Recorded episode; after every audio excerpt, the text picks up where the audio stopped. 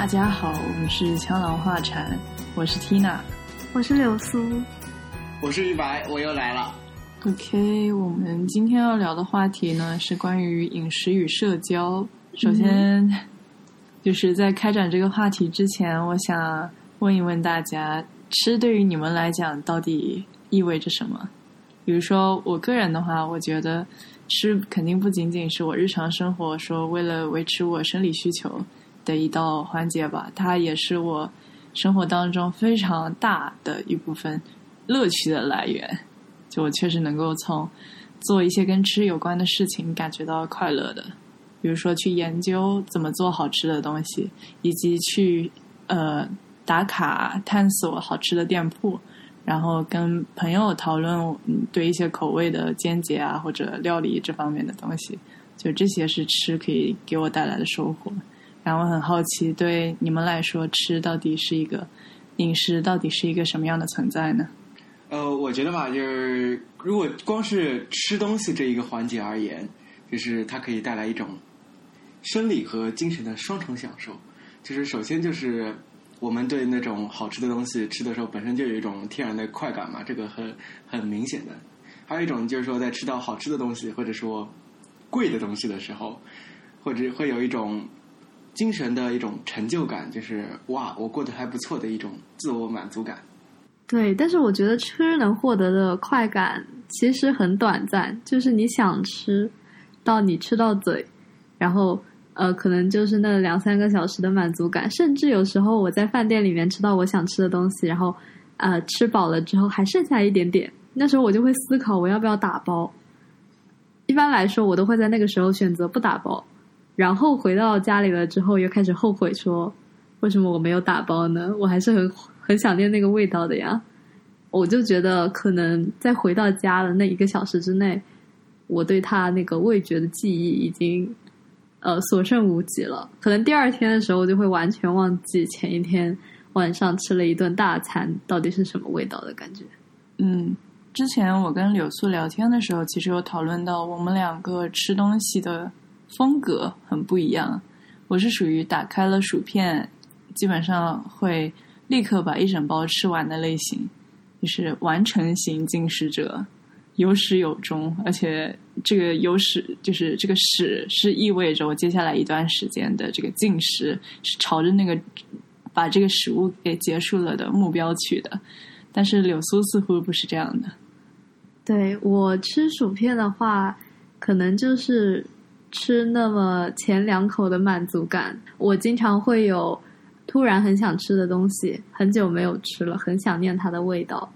呃，但是在打开那个包装，然后吃到一二口的时候，就是想吃的那个想法已经已经被满足了。可能接下来的时光，我就会做着别的事情，然后嘟悠悠的吃着这个薯片。然后他可能到最后也没有吃完，我也不是很在意了。但是听到好像就是把这个进食。当做了一个事件，他就是会占满了那一段时间，然后把它吃完了，再做一些别的事情。哦，那吃薯片这一块儿，哦，我是属于专业的薯片爱好者，就是任何薯片基本上都会特别喜欢。然后在吃薯片这件事情呢，我是比较偏向 Tina 那一块的。不过我不是因为我觉得要有始有终，只是说因为薯片它高糖高油的原因，食用的时候会带来一些精神。不是生理上的快感，所以说我一般抓住一包薯片，我会不停的吃，直到我的饱食神经发出了警告，我才会停下来。就是在这个过程中，我全整个过程中，我都是能够享受到在食用高油高糖的东西时带来一种精神的一种哦叫什么奖赏效应，好像是叫这个名字。就可我就是觉得，因为它很油，所以我吃两口了之后就觉得满嘴都是油，然后可能就就想要休息一下。柳苏的这个警告信号来的会更早吧？它这方面可能比起我们，我和于白要更敏感一些。我觉得，对，有可能吃两个，你嘴巴里面就会开始起一个泡了啊！这也太夸张了，就是上火的速度非常快。嗯，我最近呢，因为要减重的缘故，所以开始尝试节食，就是重新改变了我原先进食的那种风格。呃，可能集中于一满足我的生理需求，因为我总不能把自己给饿死。其次呢，为了能够保证我可以保持这样子的一种进食量，就是不让我因为感觉一直处于压迫状态而暴饮暴食，所以我还是需要在进食的时候获得必要的满足感。于是呢，我现在的进食方式是处于嗯，会品尝不同的东西，但基本上吃了两口味道就会不不去把那道菜或者我在吃的东西给完成掉。就是这跟我原来是不一样的，但我后来发现这其实并不是一件很难做到的事情，因为精神的满足感，像柳苏刚才所说的，他吃薯片那样，吃个两片他就尝到味道已经满足了。我所以我觉得这方面并没有我们想象的那么无法节制。然后其次说饱腹感，它其实也是一个比较容易获得的，因为。仔细思考一下，你的胃它其实可能就是两个拳头大小的这样子一个容器，它本身是不大的，而且它又有弹性。在你吃火锅自助餐的时候，你可以把它撑得很大，但现实生活中，其实你吃一点，它只要不是空的，它就并不会感觉到非常的饥饿。哦，我倒觉得好像我们想不想吃，就我就讲是我们啊，好像在更多时候并不是因为就是。胃的一个要求，倒是一种好像是嘴的要求，就遇到什么想吃的，或者想到什么想吃的，哪怕有时候，有时候会不会有一种遗憾，就是啊，我好想吃，但是我现在好撑，有这种遗憾感。它，我觉得它它的根源就是因为我我们好像吃东西更多的是为了自己的舌头，有一种这样的感觉，好像是这样的。有时候也会吃到那种这么难吃的东西，怎么吃了两块就饱了，然后。其实嘴巴还想吃，对对对，这是很强的一种遗憾。嗯嗯，会有这个挺共鸣的。所以舌尖上的这个触感，就是基本上连着精神，嗯，感受这样的感觉吗？嗯。为什么我们对味道有这么大的追求呢？精神愉悦性。嗯。好吃的东西治愈你的舌头，就相当于 ASMR 治愈你的耳朵。我觉得重点在于感官刺激吧。其实视觉上你也会比较喜欢看，比如说在看动画电影的时候，你会说这个场面视觉效果做的很好。比如它动作很快很流畅，那么它其实就有一种张力。这些哦，还有包括三 D 电影就更不要说了。很多人看三 D 甚至会晕，就是会头痛，但是。依然会有很多人喜欢去看三 D 电影，比如说像科幻电影，我们几乎如果有能够选择三 D 的选项，我们肯定会去选倾向于选择三 D 看吧。我相信，嗯，这些都是为了去追求一个更大的、更尽兴的感官刺激。嗯，味道这种可以获得多层次感官刺激的机会，大家一日三餐都不会错过啦。味觉好像相对于别的五官来说，呃，没有那么强的实用性。比方说，你的眼睛是为了看，你的耳朵是为了听，嘴巴为了说话。但是为什么你需要味觉呢？啊，味觉和嗅觉它们是连在一起的一个体系。就是它们是用来鉴别某个物体是否能吃或者是什么，就是用来鉴别，就是味觉这个连起来，就是说通过液体中的或者说气体中的一些分子来进行识别东西的一个感官。所以是为了验毒？呃，不只是验毒，包括识别东西，就是它跟视觉一样，是从一个角度去识别一样东西嘛，它是从化学的角度去识别。哦，就是某个东西散发着什么样的气味，你闻到你就知道它是什么了，或者说。你闻到，再加上轻轻尝一下，你就知道它是什么。就像苦的味道，或者那种反正吃到很不妙的，我觉得主要是苦吧。酸的味道，像刚才我弟吃的豆腐，他发现啊，好酸啊，说明豆腐已经坏了。对他，他尝到了这个味道，其实他后面做出判断以后，他就没有再继续吃了。哦。就是嗅觉和味觉都可以识别同伴啊，就是只是说现在退化的比较完全了，不然的话估计你点一口识别同伴的。我想到了一个比较搞笑的法式贴面礼，贴面礼，对啊，凑的够近了吧？就是就是去为了闻一下对方的味道。你说尝一下别人的味道嘛？其实味道现在我们闻到别人头上的那个洗发水的味道或沐浴露的味道，我还以为你想说头油的味道。那我只是刚刚想象了一下，他说识别同类，但你如果见到你的朋友就上去舔一口，辨别一下是不是你朋友，这个好可怕。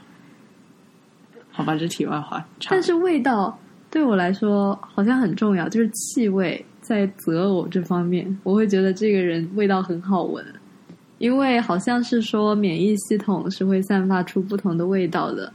然后如果味道你很喜欢的话，就说明他的。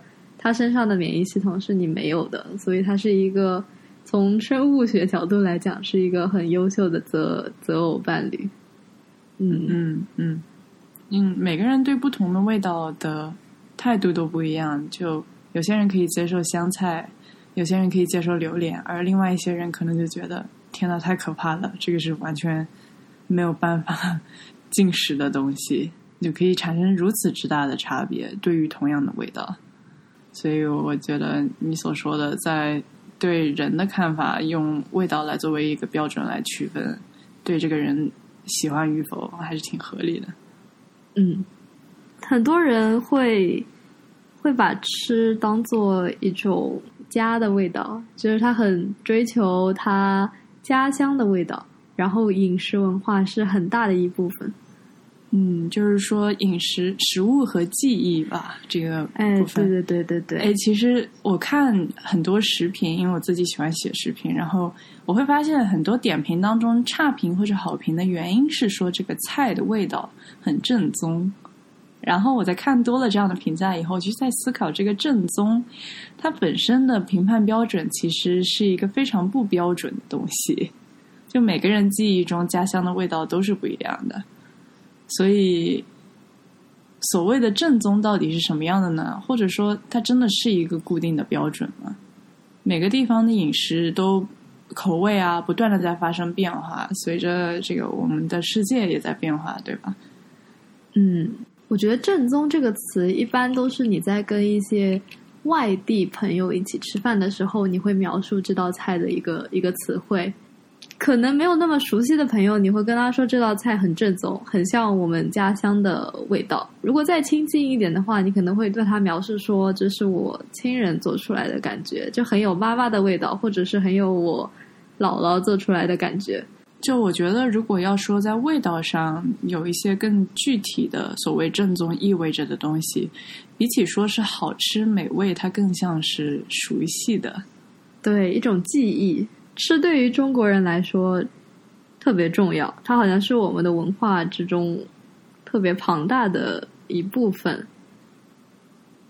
因为你遇到外国人的时候，就会很想要去给人家安利你你们家乡的食物，然后中国人在这一点方面应该是做的很严重的，以至于你遇到的外国人好像都会在第一次见到你的时候澄清一下自己很喜欢吃中国菜，他可能。饮食方面也是一种呃民族自豪感的一种体现。呃，这个就是我个人看法了。我是一个无脑的中餐拥护者，而且在这方面我格外的民族主义。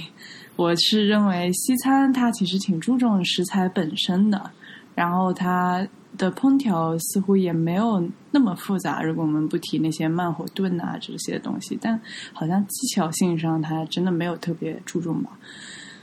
嗯嗯，就主要如果是一个很好的食材的话，那么它可以做成一个好的西餐，而且它对于做成一道好的西餐是较为重要的一个因素。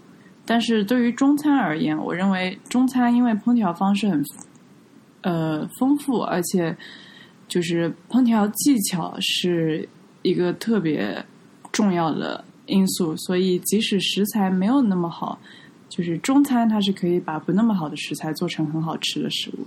而相对的，我认为西餐可能主要还是靠比较好的食材来做出好吃的食物，而不是这个烹饪方法本身。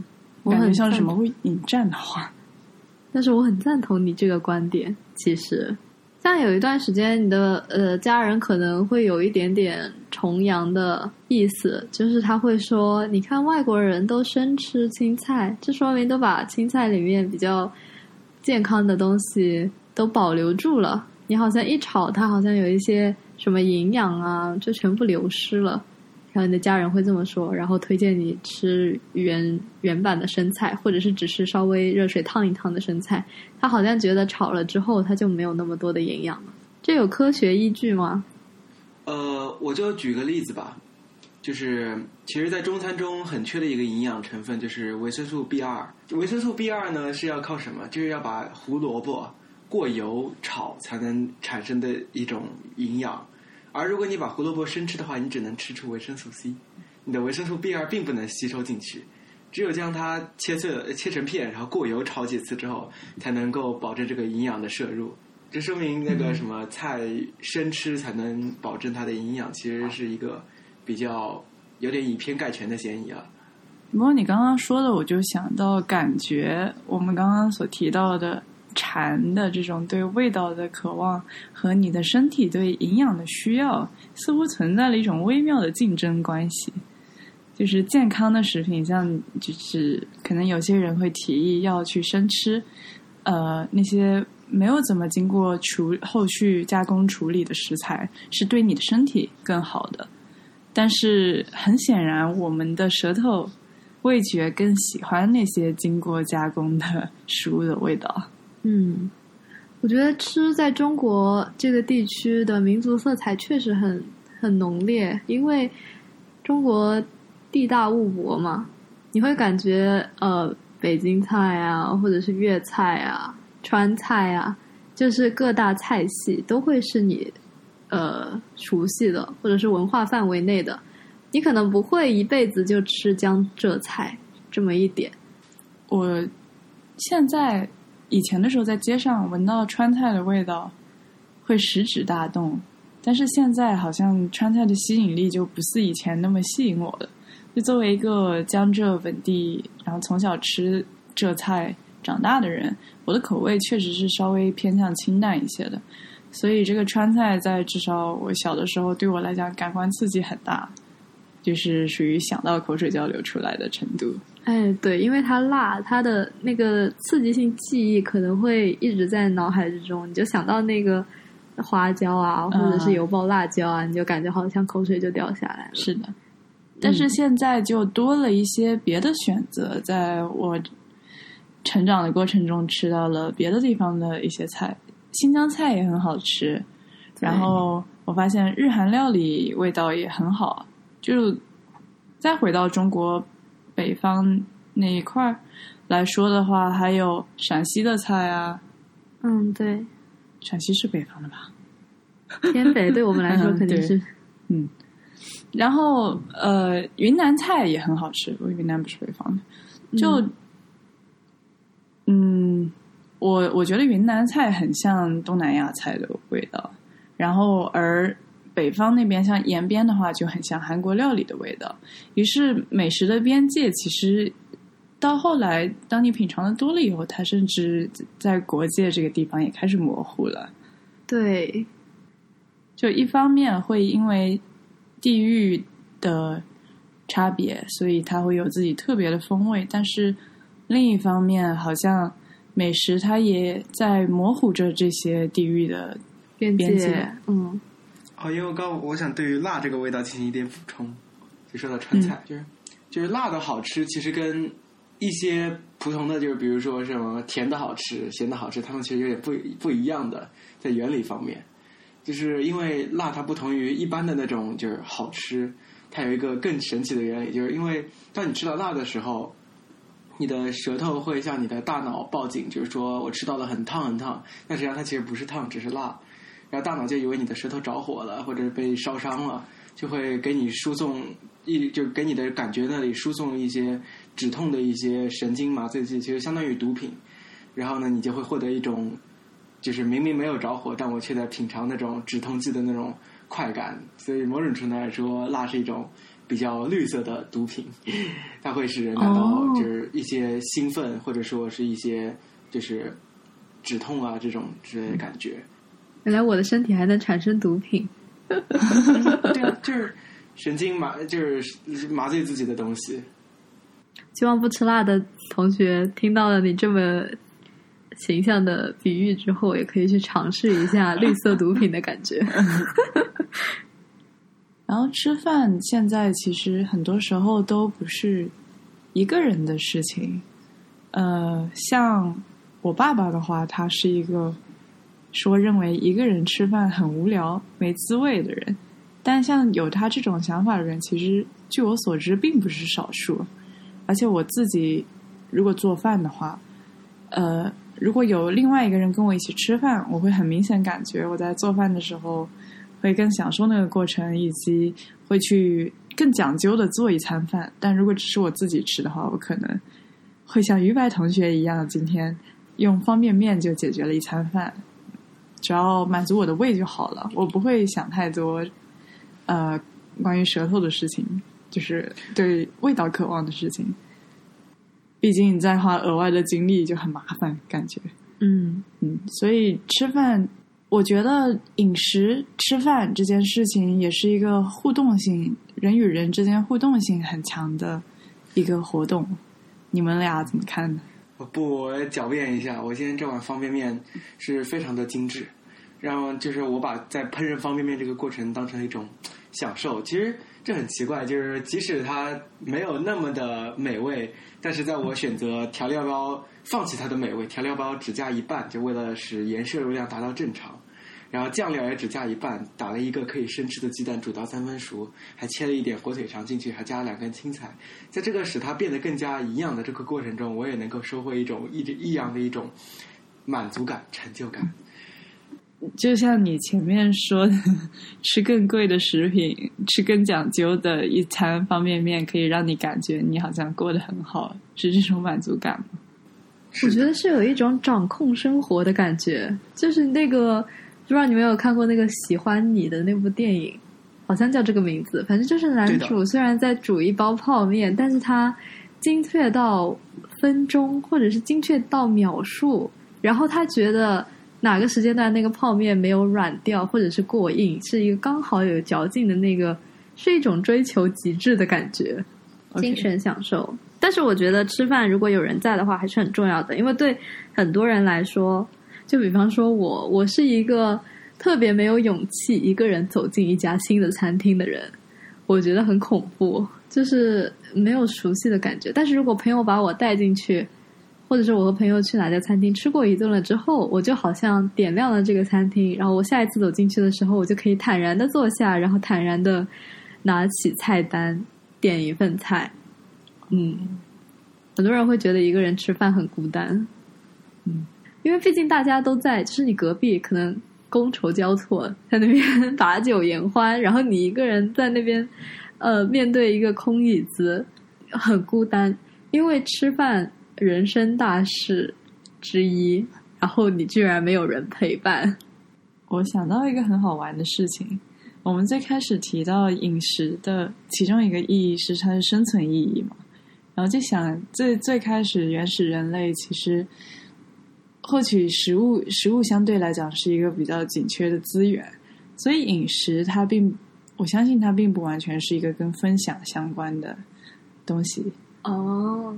而现在的话就完全不是这样了，现在饮食对我们来讲已经不再是一个稀缺资源了，而呃，然后我们甚至还会有卡路里预算。我们刚才说啊，会觉得。好遗憾，胃不够用，于是现在饮食就很大程度上的成为了一个人与人之间分享的媒介。哦，我觉得这个跟国界很有关系，就是中西方的关系。你看，就是东方这边的国家，他们好像都倾向于分享食物，然后西方那边就倾向于他点一道菜就是光自己吃。因为我前几天听了一个课，他们说西方国家更偏向于渔猎文明，就是他们会去捕鱼和狩猎、打猎这件事情，是是东西是有限的，然后你们之间是有一个竞争关系。比方说，这个人问你说：“我一直钓不到大鱼，你能不能教一下我钓大鱼的方法？”西方人大概率会不不教他，因为教了他之后，我获得大鱼的概率就降低了。但是中国人如果是农耕的话，你有一块地，我有一块地，然后说你这块地怎么产的这么丰富啊？能不能教教我怎么把我的地也变得产出量变高，那那个人多半会告诉你方法，因为你种你这块地，并不影响他自己的收成。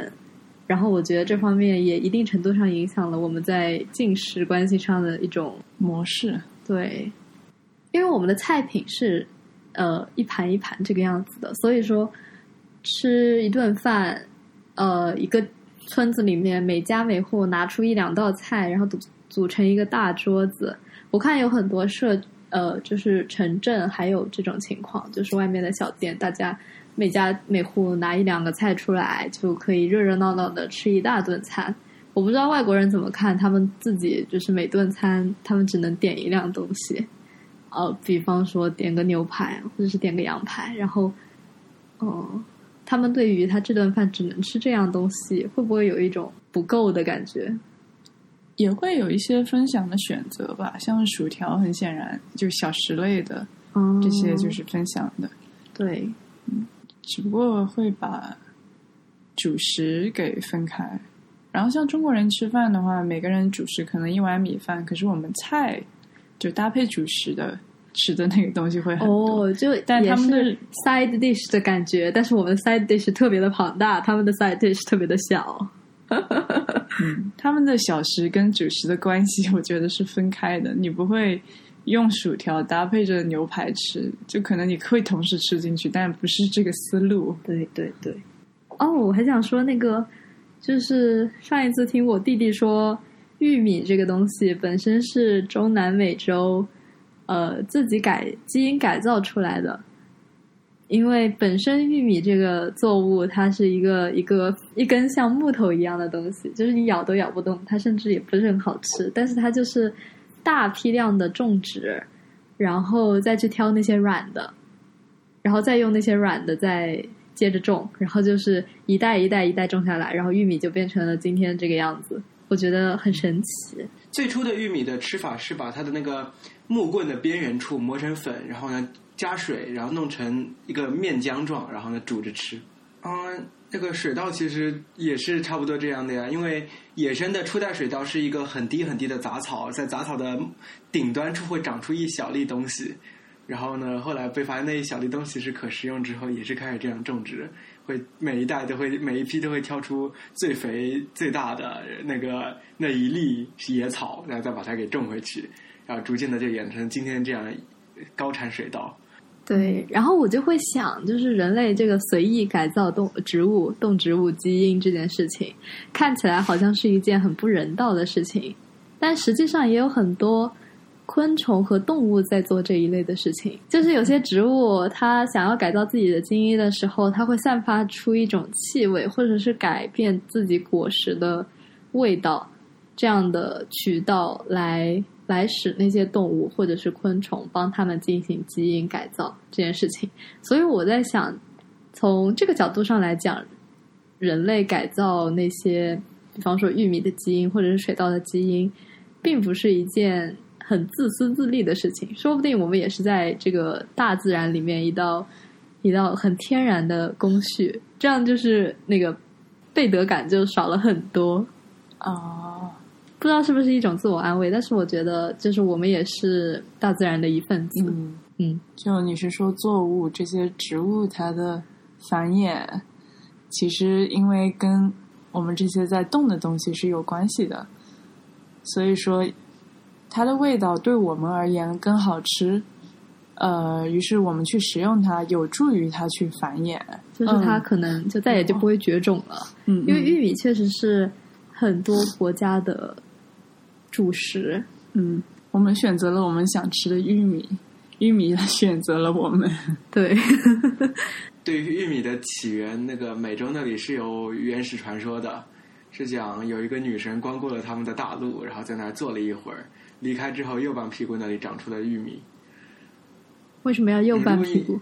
如果你好奇的话，我还可以告诉你，左半屁股坐过的地方长出了马铃薯，然后呢，中间的那些不可描述的地方坐过的地方长出了烟草。哦，哦，烟草这个部分好好笑。嗯，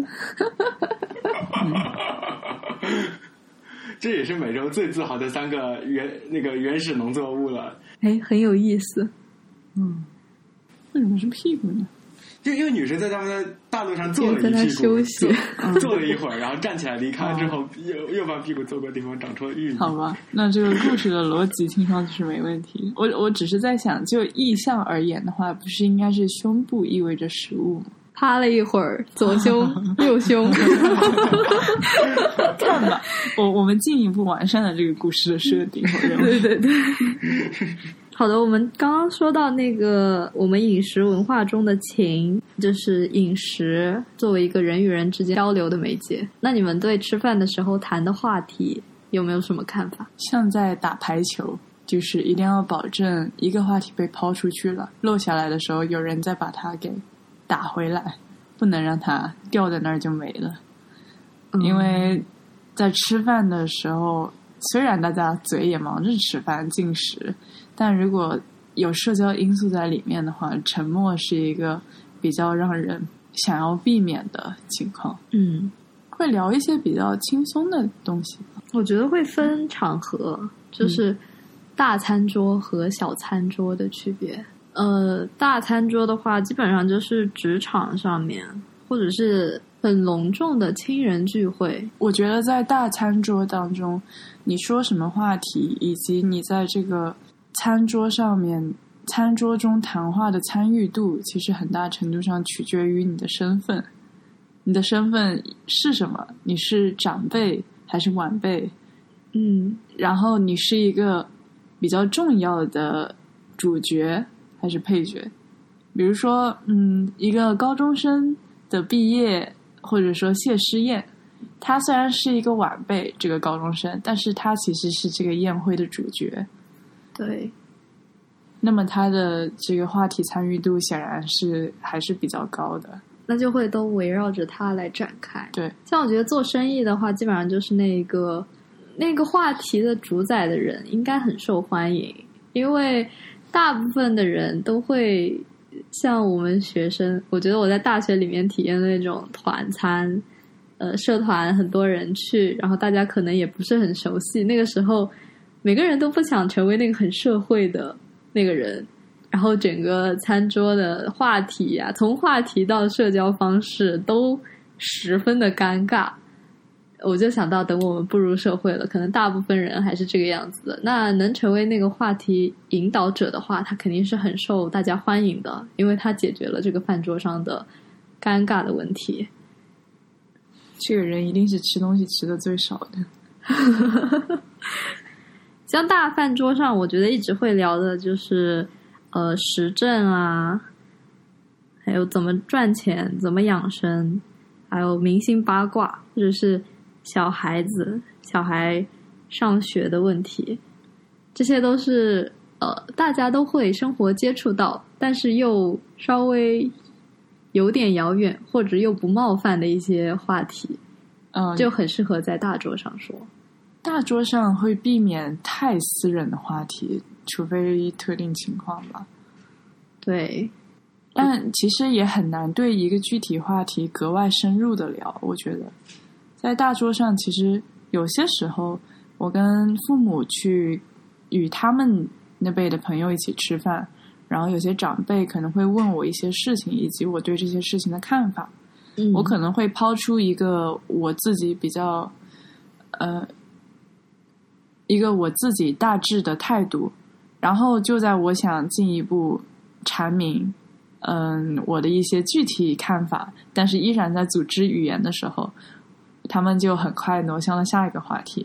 啊，这个时候我就会意识到，其实我到底对一个具体的事情是怎么想的，并没有那么重要。呃，到底我是怎么到达我的结论的？对他们而言，完全不是他们感兴趣知道的事情。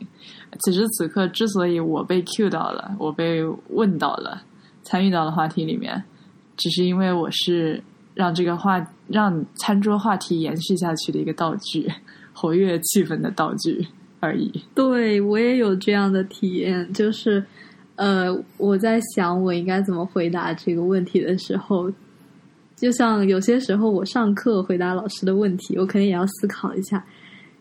但是等你思考完了的时候，老师已经在讲别的了，你这个话就一口闷在嘴里，永远都说不出去。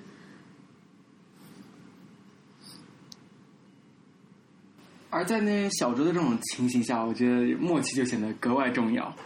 就因为在小桌当中，就是假设我们不是处于一个很好嘈杂的环境，然后餐厅里也没有 BGM 的话，如果我们聊天一不小心停止了的话，那个进食的声音就会格外的响亮。所以说，一般聊完的话，要么会尬聊到底，要么就会把话题转向下一个地方。我居然是因为吧唧嘴的声音难听吗？啊，不只是这样，我给你模拟一个场景，就是嗯，某某某他一定会连任的，某某也肯定会连任的，就是这样。然后另一个人就会说啊，注定是相爱相杀嘛，哈哈哈。然后呢，这三个人都笑完之后，就会低低头继续吃饭，然后就会因为没有话题而不能够，每个人都只能低头看自己的饭菜，因为在此时此刻，如果你抬头看了别人一眼，他就会带着一个探寻的眼光看着你，希望你能够讲点什么，就会极端的尴尬。你就太真实了。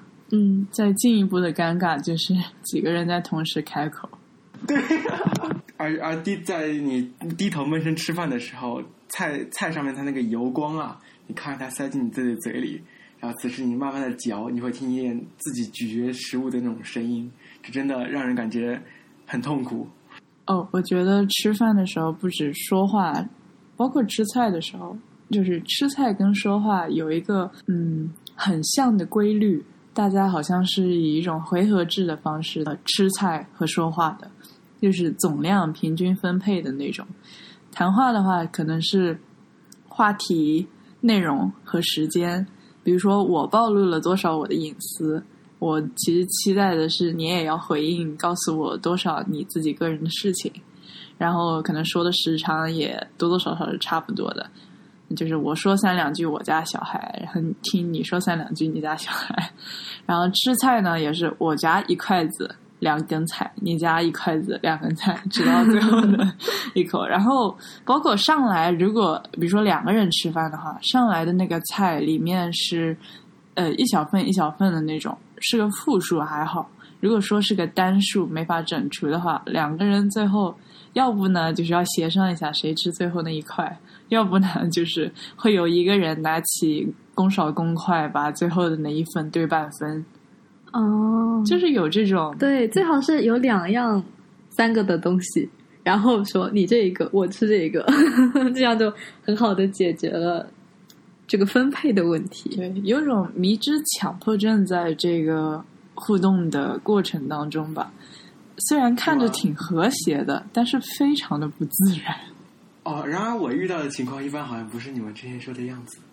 我遇到的情况一般是，就是假设是两个人单数，或者三个人却不能被三整除。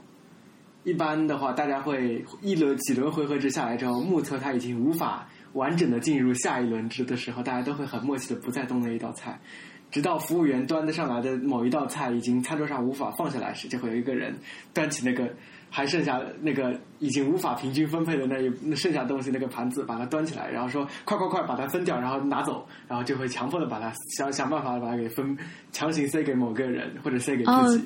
这种处理方式就好像稍微显得自然一点，就一定有一个外力。介入，然后你好分配这样东西了。对，呃，真的是一个很可爱的礼节，我感觉生活智慧，生活智慧。就我们刚好说到礼节这方面，我觉得吃饭方面，呃，我们的礼节还挺多的呢。就是从坐餐桌的位置上来说，它就有很多礼节了。比方说，像老家的那种方桌子，你的爷爷奶奶辈可能会坐在上位上，然后他们的左手边会坐着自己的长子，或者是长媳，或者女儿，然后右手边坐的是次子或者是次媳。呃，因为上菜的顺序好像是顺时针上的，然后坐上位是长辈，然后坐下位是小辈，面门为上。就是它是离门最远，而且正对着门的那个位置是，呃，长者位。像是高档餐厅的话，一般是风景好的那个是长者位。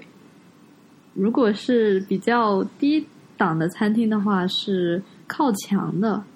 像我就比较喜欢抢那种沙发位加靠墙位，我就觉得那个地方特别有安全感。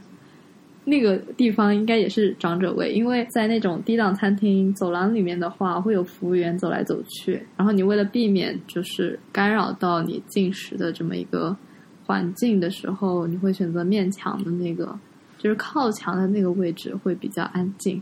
基本上就是有这么一个礼节，但是我觉得在座位上好像没有以前那个方桌子那么那么讲究了，在一定程度上还会有吧。嗯，像现在那个圆桌子，你也会知道哪一个是买单位。我觉得我们这一代人好像开始没那么能够理解敬酒文化。就我自己个人的话，我其实完全 get 不到为什么红酒要一口闷。红酒要一口闷，对呀、不是白酒要一口闷吗？敬酒文化里面会出现红酒一口闷的情况啊，真的吗？有就是会做到这种程度，只要是酒就可以一口闷。敬酒文化，就已经不只是白酒了，连红酒都一口闷，就是已经跟它是什么品种的酒没关系了，是一种进食的态度和方式。就与我和你一开始对薯片的那个态度无异啊，只不过在我们的这个礼节性饮食互动当中，人们的进食态度方式可能有一些比较奇怪的现象，比如喝嗯酒的这个部分。那你现在跟朋友一起喝酒的话，就是自己想喝的时候就喝，随便喝，这样吗？我如果能选的话，我不会喝酒吧，因为我不爱喝酒。哦，但是饭桌前会有一个举杯的这么一个呃动作，对，一个仪式，说大家开饭了，嗯，这个可以开始动筷了，也是礼节中的一部分。嗯，嗯，这个部分我感觉肯定还是可以接受的。对，还是可以遵守的。对，我我尊重一切仪式方面的东西，尤其是像这种怎么说呢，能够表现一些礼节性而又不那么繁琐的仪式。哦但是对于强行塞给了你不想喝的东西，叫你把它喝掉，还是要一口气喝掉，哦，这其实其实也是礼节的一种体现，勉强自己嘛。因为呃，在古代的时候，敬酒文化就是呃，臣敬君、子敬父，就是从下往上敬的这种，就是非强制性的，就是我敬你，我尊重你，哦，所以它其实是表达了一种尊重的动作。对，或者是呃一些送别，呃，或者是恭喜你，你有你有什么事情，比方说你是新郎官啊，或者是升职啦什么的，就是大家都会敬你一祝酒祝酒，对。然后一般就是身居高位的人会在这个情况下回敬，但是回敬一般也是喝多少都无所谓的。但是敬酒的那个人为了显示自己的诚心，他会把酒一口气喝掉。像主动敬酒，就是上级敬下级的，属于主动敬酒。然后这种敬酒是带着强制意味的，因为你如果不遵循这个这个有点命令式的行为的话，你就会被认为有点逆反的那种感觉。对，然后这个应该是君主政体下的产物。嗯，因为权力地位不平等。对，就说我们说到，呃，吃饭除了吃的是食物之外，他在饭桌上还吃的是人际关系。你从敬酒这一点来看，可以非常清楚的看到桌上人的互相之间的关系和地位，因为他先敬的一定是他最尊重的人，然后一个一个依次敬下来。他们说，这种就是权力者，因为害怕失去自己的权利，然后编制了这样的礼节，用来维护自己地位的正统和神圣感。嗯，嗯，说到就是这种地位的神圣感，又让我想到了像我们的公务员制度，就是我们的官僚制度，它是很明确的分级的，它从呃国家级到省部级、司厅局级，然后到县处级、科级，一层一层下来。听说他们如果会见哪一个级别的呃官员，就会有什么样子的礼节，什么样的迎接仪式。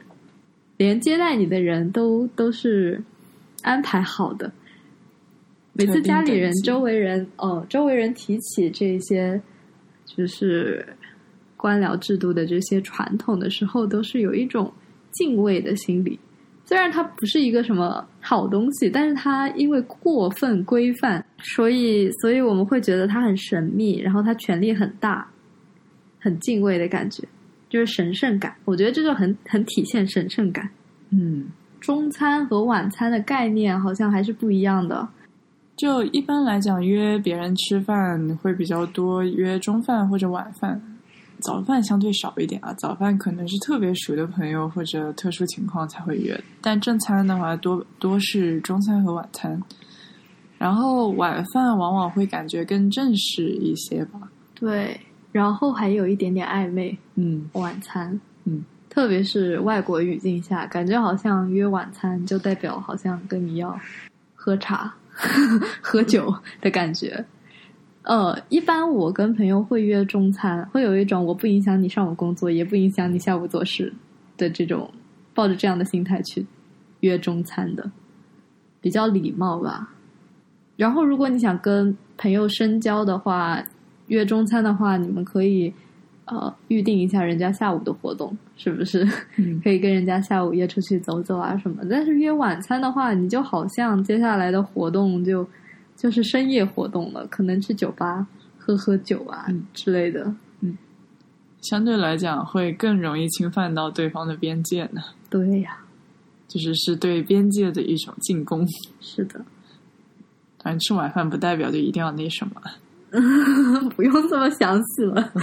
那对下午茶呢？下午茶这个啊，非正餐。嗯，刚刚说到中饭跟晚餐，以及前面提到的很多餐桌文化，其实是围绕正餐的这种语境来的。哎，对。不过实际上，我们的社交饮食，我觉得约喝茶也是一个挺大的部分的。对。呃，中国人的话喝早茶。然后国外是西餐中称早午餐，嗯，以及下午茶这些非正式的，但是又有一点点像正餐的这样子的饮食邀约，也是现在比较流行的一种社交方式，以饮食为媒介的社交场合。我觉得中国饮茶的这么一个概念，就可能不是早茶，可能下午也饮，就是。呃，以前是跟听书啊，或者听唱戏这样的，或者发泄一些对呃对政体国家不满的时候，就像茶馆嘛，就是很明显的我们文化的一个传承。但是好像现在那种喝茶的文化渐渐就被就被正餐给吃掉了。他们会在餐桌上谈论一些类似的话题，时事话题。对，嗯，喝茶好像。下午茶变成了有点小女生型的社交活动，对，有点嗯，目的由原来的去跟朋友交换具体时事见解，或者正儿八经的工人阶级去补充营养，变成了要穿漂亮的好看的衣服去拍照。对，我们现在的下午茶文化都是西方引入的那种，嗯，会比较多。茶点，嗯，文化。刚想说，不想女生的喝茶是另一个画风，你有没有？嗯，想象过？你可以介绍一下。一副茶桌，中式茶桌，深红色的木头打制的，然后上面全都是各种浮雕，非常的精致。然后上面正在煮着一壶茶。嘿，你来了！哎，张总你好，张总你好，坐坐坐。然后呢，哇，张总你这茶桌古色古香的。嗯，是的，去年花了点钱买的。哦，张总，张总，这别别别，您坐，您坐，您坐，我给您倒。这这壶茶，哇，上品上品。是啊，嗯，是在罗马那里买，是不是这样的一个画风？可以停下了，我觉得。那我们还是讲讲小女生的喝茶吧。其实茶点没有那么重要。它的品相很重要，对，环境也很重要。嗯，下午茶有点洽谈的感觉了，嗯就是负担没有吃饭那么大，对，然后你喝喝东西，吃吃甜点，就很轻松愉悦。嗯。嗯下午茶这种喝茶式饮食社交，它其实比较偏静态。我们可能会坐下来，然后在一个室内环境，呃，比较安逸的环境，好好聊上一段时间。但还有一种喝茶，比如说街头的饮品店、嗯奶茶这类，就是较为动态的饮茶了。会一边逛街一边手上拿着一杯奶茶，当然拍照其实还是少不了的环节。对，我觉得现在逛街拿奶茶已经就像电影院吃爆米花一样了，感觉像是一个标配。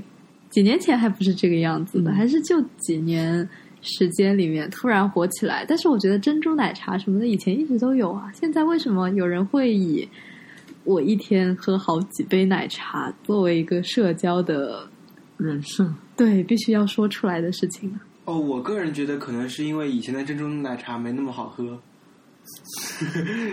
好朴实啊！哎，有不是我说的，不是指普遍哦，是指以前的顶尖的珍珠奶茶，它不够，就是是指就平常能够买到的比较好喝的奶茶，它其实没现在好喝，因为嗯在后来比较好喝的奶茶它崛起之后呢，就导致奶茶的整体的这个名声就上去了。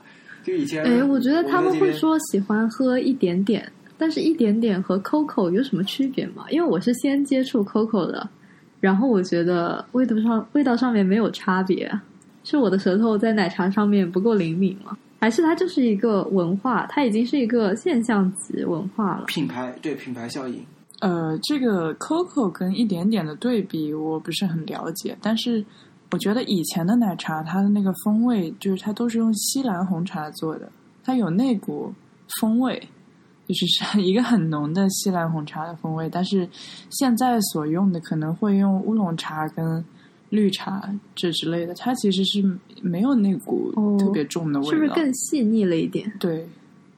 像像香港的奶茶就就是茶餐厅里的奶茶，还是味道很浓的那种。嗯嗯嗯嗯，好像更偏原版奶茶，然后它加了奶精。嗯其实西方的喝下午茶，像我之前去英国住住家的时候，他们喝下午茶，呃，没有那么正式。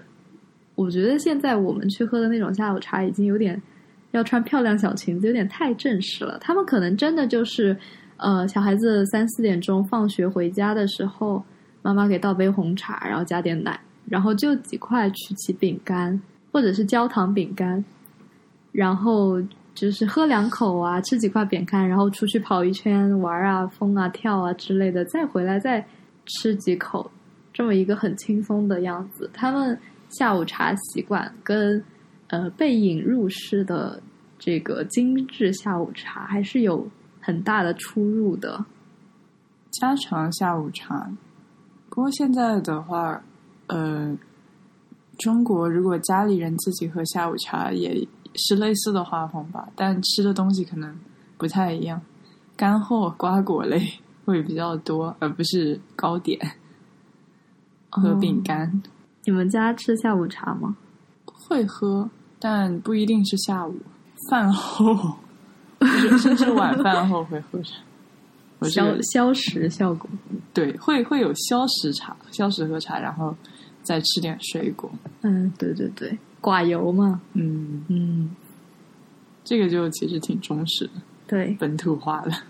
呃，然后前面提到我最近在节食，然后我发现跟社交有关的吃饭局就很难让我继续保持我的那个节食计划了。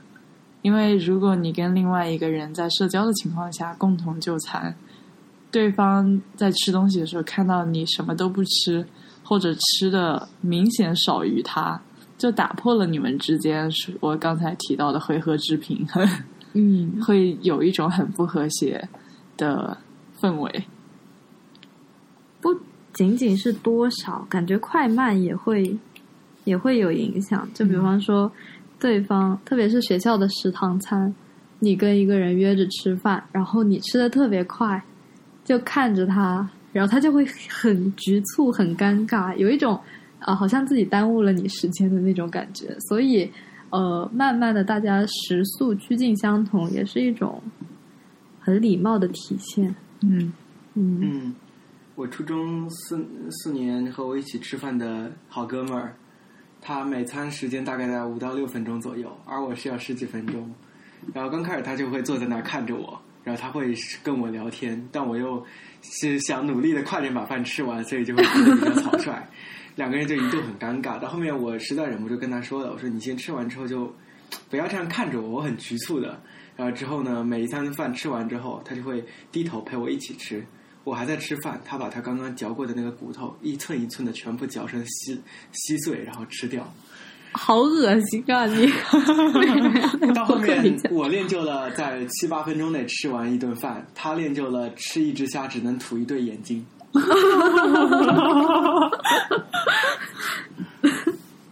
嗯，真是为这个从源头上减少了食品浪费、厨余垃圾排放，了不起。对，嗯，以上对于饮食和社交这些相关事情的讨论呢，都是我们的一些个人看法。嗯，我们可以说一下，我们之前其实录过了一版这个样子的节目，但是当时说的时候怎么也放不开来。对，嗯，我们认为应该是这一次的主题太贴近于生活了，对，每个人都有自己的个人见解在这个命题上面，所以我们真的很害怕我们说出来的东西会冒犯到大家的进食体验。总之，如果确实有冒犯到听众的话，我们真的本意并非如此，所以请谅解。不管怎么说，祝各位吃好喝好。